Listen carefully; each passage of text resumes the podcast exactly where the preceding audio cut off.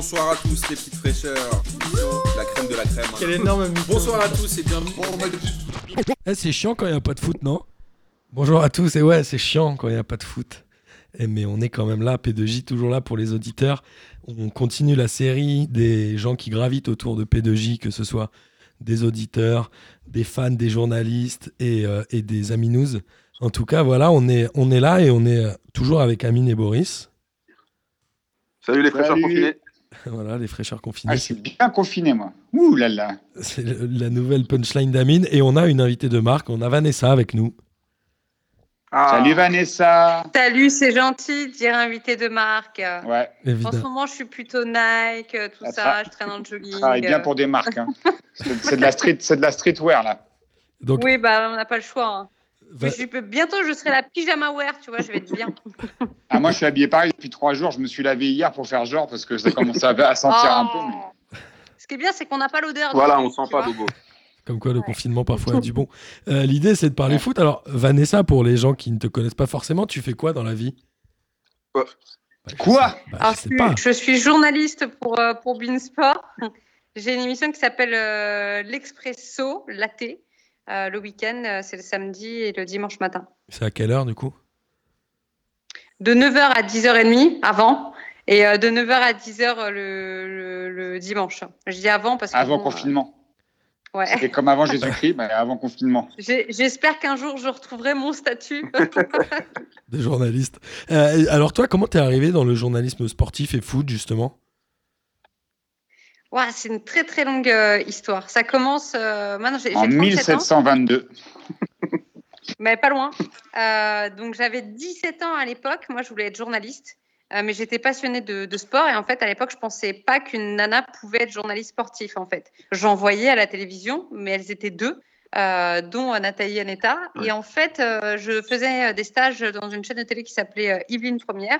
Et euh, l'ancien directeur de cette chaîne s'appelait Carl Olive, c'était le bras droit de Michel Ouais. Denisot. Et quand il a vu que j'aimais le, le, bah, le sport, le foot, il m'a dit, mais fais journaliste sportif, il cherche des filles. Et, et très naïvement, je lui ai dit, mais c'est possible. Et il m'a dit, bah oui, bien sûr. Et quelques années plus tard, deux ans plus tard même, il m'a emmené voir Nathalie Aneta, histoire de, de, de me motiver. Et, et voilà, c'était le point de départ de tout. Et ça a été euh, difficile pour une, une meuf de s'imposer dans le journalisme sportif ou pas forcément? Toi, t'as ressenti des difficultés? On parle des années Alors, moi, 90 ce que en plus. trouve- hein. Euh, Oh la crapule. Oh la crapule. Avec Marianne Mako, tout Mais ça en plus, c'est pas loin.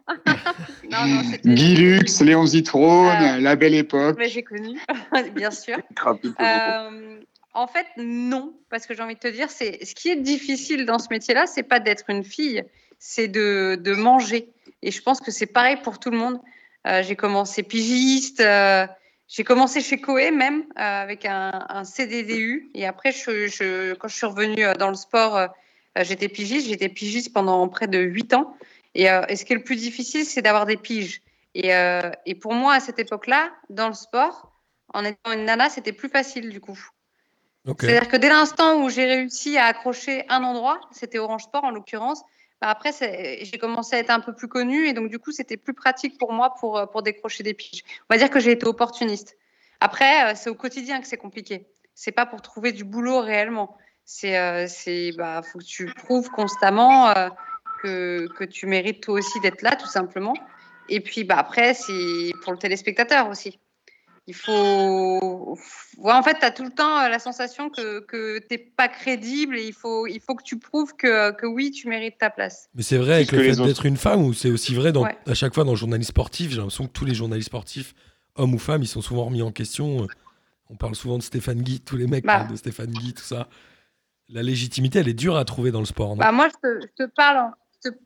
Moi, je te parle de mon côté, en fait, de ce que je, de ce que je connais. Moi, je suis pas dans la tête d'un garçon, donc je sais pas si vous ressentez la même chose. Euh, moi, ce que je sais, c'est que j'ai un complexe de légitimité, clairement. Et pourtant, euh, ça fait maintenant, euh, je sais pas, ça fait 15 ans que je suis là, même plus. Et, mais tu vois, ce complexe de légitimité, on va dire que c'était peut-être ma plus grande force parce que ça m'a poussé à bosser. Et même encore aujourd'hui, à chaque fois, dès que je sens que que je me sens pas à la hauteur, bah je bosse comme une dingue. Je bosse, je bosse, je bosse, et comme ça au moins je me dis bah on pourra rien me dire. En fait, c'est voilà. Donc c'est c'est aussi un avantage finalement. Non, et puis, et puis bon, moi, je me permets juste, mais pour connaître Vanessa, en plus, elle a un truc où elle, euh, où elle te tire. C'est que elle, avec sa force de. C'est la locomotive, elle, elle taffe, elle taffe, elle taffe, et puis elle va te, te, te pousser à faire la même chose qu'elle et t'emmener avec elle. Donc c'est hyper plaisant dans le Ah ouais, travail. Si toi, Bobo, tu, si toi, Bobo, tu taffes, c'est que vraiment, elle est vraiment en train Ah, c'est qu'elle euh, m'a pas Ah, laissé le choix. Elle est, franchement. sur, elle est sur mes côtes et tout. J'ai pas le, Ah, pas le choix. franchement, là, bravo. Ah ouais, non, là, j'avoue. Mais après, lui, lui, c'est ce qui est cool, c'est qu'il n'est pas susceptible. C'est-à-dire que, tu vois, en fait, à, for- à force, à force pas de côtoyer, parce qu'il y a ça aussi. Moi, à cette époque aujourd'hui, là où on vit, où on est beaucoup dans le management, où, euh, où il faut peser ses mots, moi, je moi, j'ai pas commencé là-dedans. Moi, Ah. j'ai commencé avec des mecs comme Carl Olive qui me disaient ton sujet, c'est de la merde, tu vas Ah, le ouais, refaire. d'accord. Et il passera pas. Ah. Mais c'est terrible. c'est- Ah ouais, ah ouais, non seulement ton sujet, le premier, Ah ouais, il passe pas, mais le deuxième non plus. Terrible. C'est pour Et, ça que tu euh, as et nourri le coup, syndrome euh, de l'imposteur. Parfois, je mâche pas mes mots. Et c'est le syndrome de l'imposteur dont tu parles. J'en ai entendu parler il y a très récemment et il raconte qu'il y a quand même autour de 50 et 60% dans les boîtes qui ont ce syndrome-là de, de se dire je suis pas à ma place et je devrais en faire plus, un peu comme ce que tu décrivais juste avant, c'est marrant. C'est un peu le sujet du moment. Bah, moi, j'appelle ça le complexe de légitimité plus que le syndrome de, de l'imposteur parce que pour moi, je suis pas euh, un imposteur euh, dans le sens où euh, j'ai bossé pour et en tout cas, je pourrais pas te dire ça aujourd'hui. Par contre, la légitimité, ça veut dire que c'est dans le regard des autres. Donc le problème, c'est pas tellement moi ce que je vais ressentir par rapport à moi-même, c'est quel regard les gens vont avoir sur moi en fait. C'est plus ça. Et après, c'est quand tu fais de la télévision, c'est que le regard des gens te, te- tu vois, t'importe euh, forcément. Même si au départ c'est pas le cas, à force, tu, en fait, c'est toi que tu vois dans les yeux des autres. Donc, euh, donc forcément, tu vois, là, on parle de, on parle d'ego, hein, on parle de, de- tu vois, de, de narcissisme, on part dans, dans autre chose. Mais euh, ouais, plus, plus complexe de légitimité, légitimité que syndrome de l'imposteur. Et c'est une vraie différence, j'imagine, entre faire du journalisme euh, télé et, et- et presse. Tu faisais des piges que à la télé, toi, mais tu présentes maintenant. Ça fait combien de temps que tu présentes cette émission? Vie. en fait, euh, le truc, c'est que hum, j'ai commencé euh, donc derrière, donc à écrire des sujets, ce qu'on appelle rédacteur dans le métier. Euh, ensuite, quand, quand je quand j'ai eu le boulot chez Coé, euh, j'étais cadreuse, euh, je faisais de la lumière, j'écrivais des, des sketchs aussi après. Euh, donc j'avais vraiment un rôle de l'ombre euh, où j'ai appris ce que c'était l'animation parce que je filmais Coé en fait et je Ah oui. faisais de la réalisation de la réalisation de, de sketchs. Après, j'ai fait de la réalisation de, de clips aussi, parce que mon chéri de l'époque était DJ. Et en fait, je touchais vraiment tout ce qui était plutôt technique. Et quand je suis revenue dans le monde du sport, quand j'ai voulu vraiment me recentrer sur ce que j'avais envie de faire, donc je suis Orange Sport, à la base, j'y allais pour euh, être JRI euh, et faire des sujets. Et en fait, comme j'étais une nana qui cherchait des nanas, ils m'ont ils m'ont demandé de, de faire de la présentation. Et j'étais une catastrophe. J'avais déjà fait euh, de la présentation à l'époque chez Yveline Première où j'avais une émission qui s'appelait PSG Côté Coulisses, mais j'étais une enfant, quoi. J'avais peut-être 19 ans. Là, à 24 ans, euh, ouais, c'était c'était terrible, c'était horrible. Je faisais des JT, euh, je... Je- le- rien n'allait. Il y a un souvenir qui est passé dans ta tête où tu t'es dit je revois cette émission où j'étais très nul, c'est ça? Ben, il n'y en a pas qu'une, c'est Ah ça ouais. le problème. Et régulièrement, il y a des gens qui me renvoient des vidéos. Tu Ah, vois, ouais. Eh, regarde, Avec- ouais, ça me fait pas rire, bâtard. Des coupes de cheveux comme dans les feux de l'amour. Ouais, j'ai eu la frange. euh, Ça, après, sur iTélé, euh, après, à, à, Bein Pro- euh, Beansport, au début, pareil, on, faisait des, on avait un coiffeur, donc on faisait des grosses coupes de cheveux, euh, tu sais, de nana, quoi. C'était, ouais. Franchement, tu regardes les dernières style. années, tu peux. Non, pas du tout. Et du coup, t'es, t'es- t'es- Et c'est ça j'ai une aussi, tu vois, question. ça c'est intéressant parce qu'en fait, tu te rends compte qu'au début de ta carrière, et je pense que c'est pareil dans tous les métiers, et bah, tu fais ce que les autres veulent que tu fasses, Ouais, c'est vrai. tu vois. Et petit à petit, plus tu, plus tu, tu prends confiance en toi, plus en fait tu comprends que ta différence, ça va être ta force en fait. Ouais. C'est ok, euh, bah moi je vais pas employer des certes, des euh, J'aime parler normalement en fait à la télévision. Et bah du coup, aujourd'hui, plus qu'avant, je me dis bah finalement vaut mieux que je sois moi-même. Au moins ce sera naturel et peut-être que là en fait il y aura un vrai point avec les gens quoi. Ouais, c'est clair. Et puis de toute façon, ça fait la différence aussi. Voilà Euh, voilà. Amine avait une question pour toi, je crois. Vanessa, j'ai une question parce qu'on a fait du lobbying et tu as fait du lobbying pour intégrer euh, l'équipe de France féminine de football. Et à chaque fois, je regarde les sélections de Corinne Diacre et je vois que tu n'y es pas. Du coup, est-ce que tu penses que tu seras la Karim Benzema et est-ce que tu penses qu'on a une chance de te voir en, en équipe d'Algérie? Parce que sinon, nous, on est là aussi en Algérie, on te prend. euh, on, a des, on a des contacts à la Fédé, donc euh, si tu n'es pas prêt avec Corinne Diacre, il n'y a pas de souci. Eh ben, écoute, euh, je le prends euh, avec plaisir. Et si c'est pour me comparer avec Karim Benzema, je veux bien. En plus, Il n'y a pas de. Je crois qu'elle est prête à faire n'importe quel sport pour partir euh, faire une compète de toute façon. Non, moi, Mais je, moi, pour porter un maillot d'une Bah équipe ouais. nationale, mais moi, je regarde toutes les listes de Corinne Diacre et je comprends pas. Toujours, je suis dégoûté. moi non Et plus. du coup, moi, je pas. regarde les listes de toutes les autres, de tous les autres sports, moi, pour voir si ça sort au cas où, tu vois. Mais du coup, c'est vrai, on a vu ton lobbying sur les réseaux sociaux, mais c'est quoi ton vrai niveau en foot? Elle Bah, est forte de fou, hein. Bah, Je Eh, pas, Ah non. Eh, Vous savez que cette histoire, cette histoire, elle est quand même incroyable. C'est qu'à la base, euh, nous, on aime bien, on se dit, c'est bien d'avoir de, du fond, mais la forme, elle est importante. Il y avait au mois de, juin, il y avait cette échéance-là qui était la, Coupe du Monde féminine, et nous, on voulait communiquer dessus, mais de façon un peu différente pour que les gens, ça les accroche vraiment.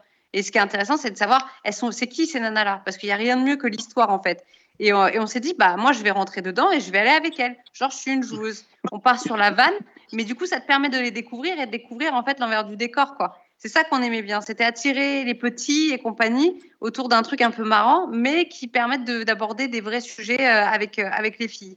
Donc, euh, on l'a pris par le prisme du divertissement, en fait. Et, et en fait, derrière, il y a des gens qui l'ont pris vraiment au sérieux, qui, ont, qui pensaient que j'étais journaliste, joueuse, équipe de France. il, y a, il y a une fois, il y a un article, je crois que c'était dans Biba, où il nous posait des questions et tout. La nana, on lui a dit que j'étais joueuse de l'équipe de France. Elle a marqué joueuse de l'équipe de France. Parce qu'elle savait pas. Il y a la belle-sœur de Zidane qui m'a téléphoné euh, un jour. Euh, je crois qu'on était au mois de mars de l'année dernière. Et qui me dit écoute, euh, euh, voilà. Euh, on fait l'anniversaire de, de, de Zizou, euh, enfin de, de Zidane, et, c'est, et c'est, euh, il fait son tournoi et tout. Est-ce que ça t'intéresserait de participer? J'ai vu que Ah, c'est tu, comme ça que tu allé à touchais un peu du ballon, voilà. Je savais pas. Et en fait, elle pensait vraiment que j'étais joueuse. Que j'étais joueuse, quoi. Et je lui dis, mais tu sais que je suis nulle. Je sais pas jouer. Je peux pas venir. Je vais avoir honte. Et euh, elle m'a dit, non, mais non, mais bien, c'est marrant et tout. euh, et voilà. Dès qu'il y a une vidéo qui sort où Vanessa elle joue au foot, on est obligé de tuer la personne qui a filmé et tout. Il n'y a aucune image de Vanessa qui joue au foot. Ça n'existe Non, mais tu pas. peux faire plein de choses avec la vidéo. Non, il y a plein de vidéos où on voit que je sais pas jouer. En fait, un jour, si, un jour, j'ai mis un petit pont euh, à Ossine Ragued. Ah. Mon meilleur pote, qui jouait à l'époque au, au PSG. Un jour, je lui ai mis un petit pont. En fait, j'ai joué au foot avec mon petit frère. Je lui mettais plein de petits ponts. J'ai toujours été un peu douée euh, en sport, mais après, le problème, c'est que mon petit frère, il avait 5 ans de moins que moi. Donc, euh, c'était normal de lui mettre Ah, des mais t'es petits des petits pourquoi s'il avait 3 ans? Ouais, exactement. Et un jour, j'ai joué avec des vrais gens, j'ai compris le niveau. C'est pas jongler, les gars. Ça fait des années que j'essaye. Je sais D'ailleurs, jongler. quand, quand on a un match, elle a, elle a une angine. Tu vois, elle peut pas venir jouer quand on fait des failles. Non, mais ça, c'est pas cool. Non. Même si je suis pas bonne, franchement, je m'en fous, je joue. Tu fais ce qu'il ça, veut faire avec Boris? Avec Amine aussi. Ouais, mais j'étais vraiment malade. Ah, on te croit, on te croit, on te croit, on te croit. Eh, mais du coup, t'as grandi où? T'es fan de quelle équipe? J'ai grandi à Saint-Germain-en-Laye. Donc, Donc, du PSG. Du PSG. Ouais. La, la base de tout, la base de tout, c'est Saint-Germain-en-Laye. Saint-Germain-en-Laye, c'est une ville hyper associative euh, où tu peux faire ce que tu veux. Moi, je faisais beaucoup de danse en fait. Je faisais beaucoup de danse. euh, on me mettait à dispo une salle. J'avais une troupe et tout. Je faisais du basket, je faisais du handball, je faisais du tennis. J'avais accès à tout là-bas pour rien du tout. Et euh, depuis que je suis petite, en fait, il y a le camp des loges. Et, j'allais en vélo avec mon papa euh, toute petite. Je devais avoir, euh, je sais pas, 5 ans et demi, un truc comme ça. Et puis c'est un truc qui m'est resté en fait. Et j'ai toujours fait ça. Pour moi, c'était un truc cool d'aller euh, d'aller au camp des loges, d'aller voir des matchs de la CFA à l'époque. euh, et, euh, voilà, le lien avec le PSG, il est là. Je considère que je suis une supportrice de souche. Voilà. Et c'est qui les joueurs qui t'ont fait rêver pour le coup? Parce qu'on est tous. Nous, on n'a on a pas le même avis chez P2J. Moi, c'est Rai, c'est Leonardo et c'est Mustapha Daleb. Ah, Mustapha Daleb. Ah bah ouais, forcément. En fait, ma mère, elle était pour, euh, pour Marseille. Elle supportait l'OM. Et elle voilà. supportait euh, un joueur. Un joueur, c'était Mustapha Daleb au PSG. Voilà, le... Ce qui est algérien, quoi. La Au classe. cas où on n'avait pas compris. Ah, Non, mais Amine, je précise, on réaction sait jamais. euh. Parce qu'il était euh, originaire du Pakistan. Ah, ok. Il, il est DZ. Et du coup, comment tu. C'est quoi ton rythme de l'émission? Tu la prépares longtemps à l'avance? T'en fais deux euh, le week-end? C'est toute la semaine? Ouais. Tu prépares tous tes sujets toute la semaine, etc. Alors, donc, si je travaille le samedi dimanche, ça veut dire que normalement, je suis en repos un peu la semaine. Euh, moi, c'est le mardi, mercredi.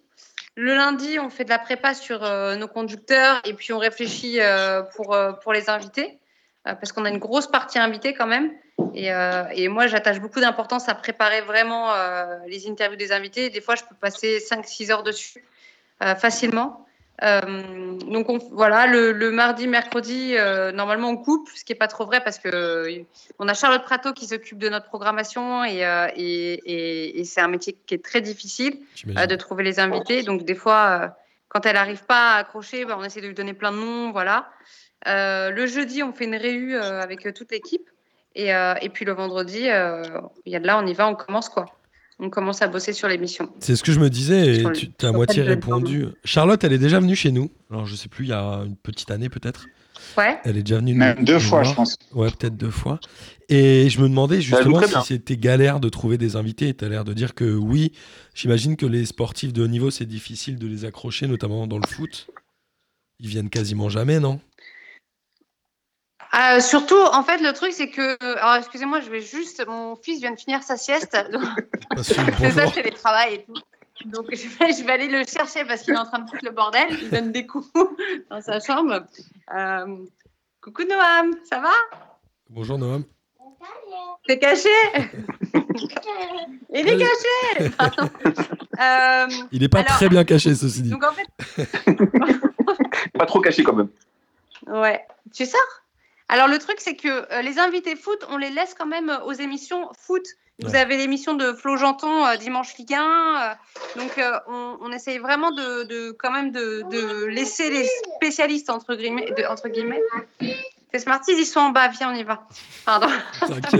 Donc, donc et puis nous on les limite parce qu'il y a ils jouent en fait le week-end Ah ouais.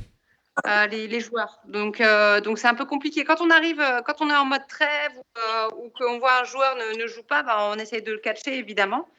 Moi, je suis, j'adore le foot, hein, mais j'essaye d'être un peu sur l'omnisport parce qu'il y a plein d'athlètes dont on parle pas et ça m'ennuie un peu parce que parce qu'il faut savoir qu'être athlète de haut niveau, surtout au niveau de l'olympisme, c'est pas facile.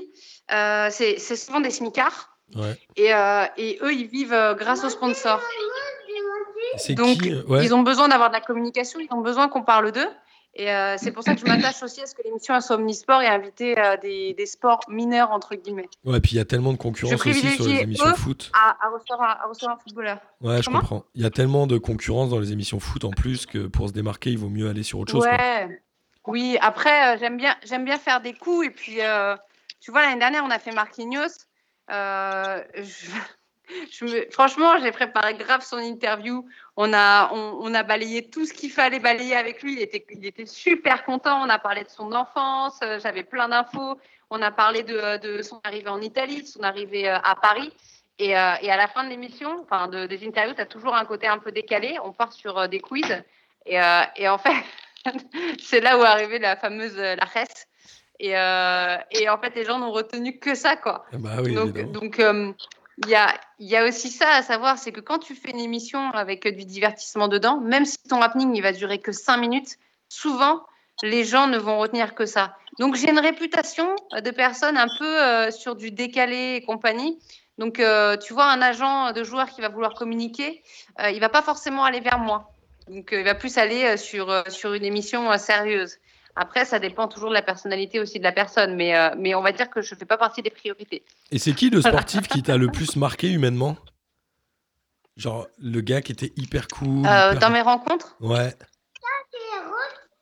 C'est pas une question piège. qui a hein. été hyper cool. Franchement, ils le sont tous. En fait, le truc, c'est qu'il y en a qui sont devenus vraiment des amis, mais parce que. Parce que il m'a.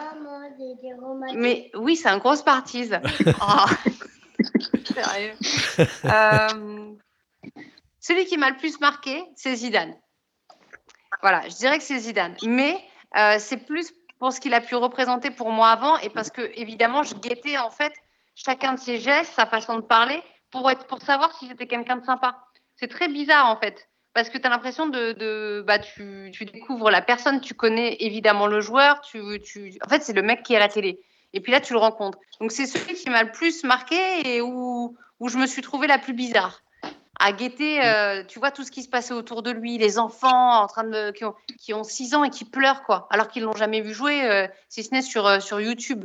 Donc, c'est. Voilà. Après, humainement, moi, j'adore Estelle Mosley, j'adore Clarissa Abgueninou, j'adore Amel Majri.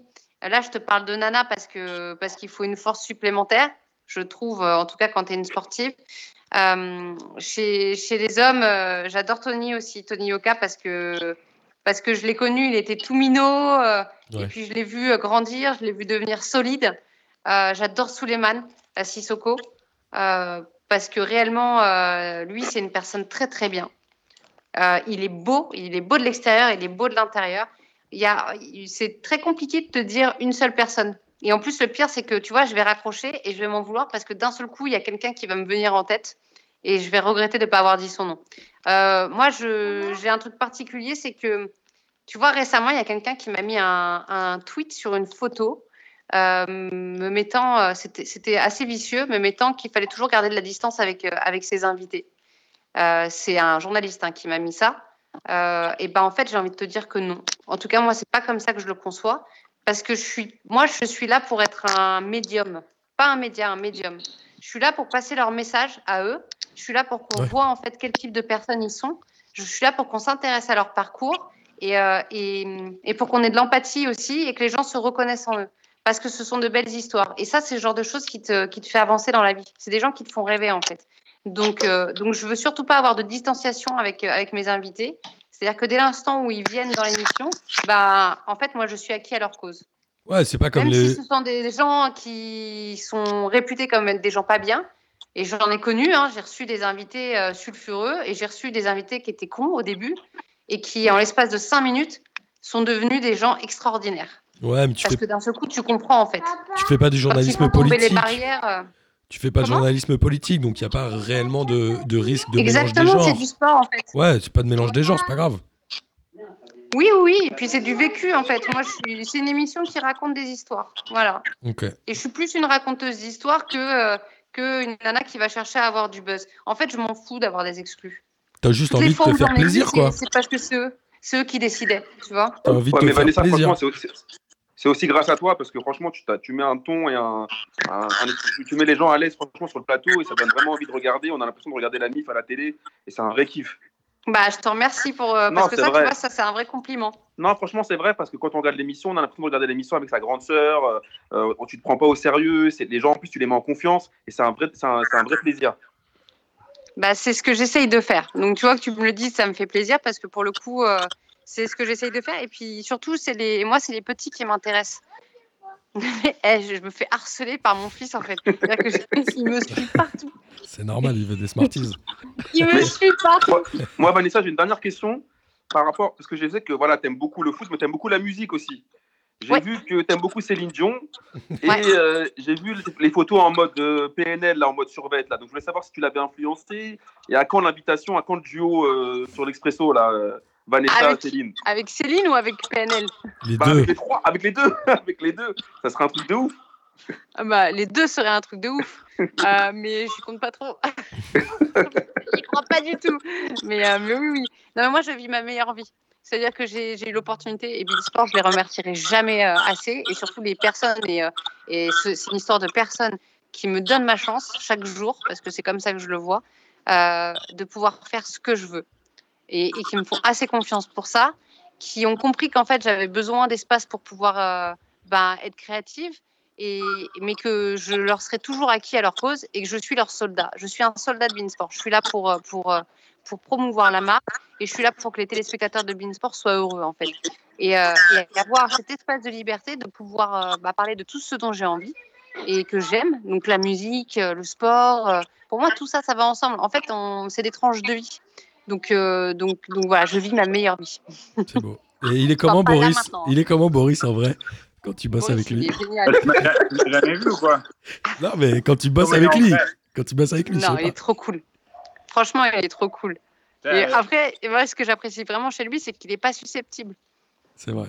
Parce que franchement, Il a bien des changé. fois, je lui dis. Non, mais des ils fois, me je lui connaissent dis- autre... Après, ils Il- rigolent parce qu'ils me connaissent autrement, mais. euh, Ouais, mais et des fois, il écrit des trucs. Il écrit des trucs et je lui dis euh, Non, mais tu peux faire un truc marrant. Et lui- Et je fais pas exprès. Je dis non, mais ça, c'est un truc plus marrant, tu vois. Ah, il a la tête du mec vénère. on on a envie de dire ça. Et il le prend pas mal. Mais tu Que- sais, elle parlait, de, elle parlait de soldats avant, mais le truc c'est que elle, elle, dit je suis un soldat, mais elle fait, elle fait en sorte que tu sois un soldat avec elle parce que elle donne, elle, elle, elle aussi elle donne la chance. Euh, Moi je, je, je lui dis souvent, mais moi elle peut, elle me- elle m'emmène à la gare, j'y vais, hein, elle me demande d'y aller, j'y vais parce que elle, donne- elle donne la chance aux gens. On s'est croisés à une soirée, elle m'a dit Attends, je cherche un auteur, tu sais pas, tu sais pas quoi faire, bah vas-y, viens écrire pour moi. Et Vanessa, c'est ce genre de personne. Elle, donne la chance. Elle a des- quand elle a un feeling, elle donne la chance et elle te donne vraiment la chance. Donc tu lui rends après. J'ai pas le droit d'être susceptible. Ouais, mais parce que, t'es... parce que Ah. tu, tu vois la vie comme ça. Tout le monde ne la voit pas comme Non, ça. non, non, mais il y a, il y a ce truc-là. Que Quand on te donne ta chance, tu peux pas faire le mec après derrière euh, être susceptible pour rien. C'est du, on- c'est du travail, mais c'est aussi parce que tu, je trouve que autour de toi, tu arrives à, à t'entourer de gens par- enfin, qui, qui, qui, qui, qui seront prêts à donner tout parce que tu leur donnes tout aussi. Donc, euh, donc voilà. Ouais. quoi. Mais je pense que j'ai de la chance, c'est le mec tout, on me dit. C'est, je tombe sur les. En fait, moi, je crois aux rencontres. Donc, euh, c'est pour ça. Et généralement, quand on te place quelqu'un sur, euh, sur ta route et que d'un seul coup, il y a quelque chose qui. Il va te dire quelque chose et ça va te faire tilt dans la tête, ça veut dire que tu devais rencontrer cette personne-là et que tu as un petit bout de chemin à faire avec elle. C'est comme ça que je vois les choses. Après, des fois, je me trompe. hein. Ça arrive, c'est pas grave. Oui, ça arrive. Bon, bah, c'était cool. Est-ce que vous avez des choses à ajouter tous les trois ou, ou tout va bien? Non, moi, j'ai, moi, j'ai rendez-vous pour un karaoké là. Ah, bah oui, bah voilà. Bah oui, c'est vrai, obligé. T'as- fait une playlist Ouais, Céline ouais, Dion, bon. obligé. Moi, je dois aller, je dois aller écrire pour l'Expresso, donc euh, je vais me faire embrouiller. C'est que pendant, pendant que moi, je vais aller chanter, lui, il va aller travailler. Tu Bah, voulais ajouter quelque chose, Noam? Tu veux ajouter quelque chose? Salut Noam. Salut. Noam. C'est quoi Salut, ça? Noam. Ça, c'est Mathilde pour Noam. Ouais, c'est Smarties pour Noam. voilà. ouais, il a raison. Lui, il vit sa meilleure vie. Lui aussi, il est pas malheureux. Bon, bah, merci Vanessa, c'était cool. Avec plaisir. Merci, C'est comme merci vous voulez, beaucoup, hein. Vanessa. Et j'espère à Et très bientôt. Merci beaucoup. Salut. ensemble. Salut. Ciao. Bonsoir à tous les petites fraîcheurs. La crème de la crème. énorme Bonsoir à tous et bienvenue. Eh, c'est chiant quand il n'y a pas de foot, non?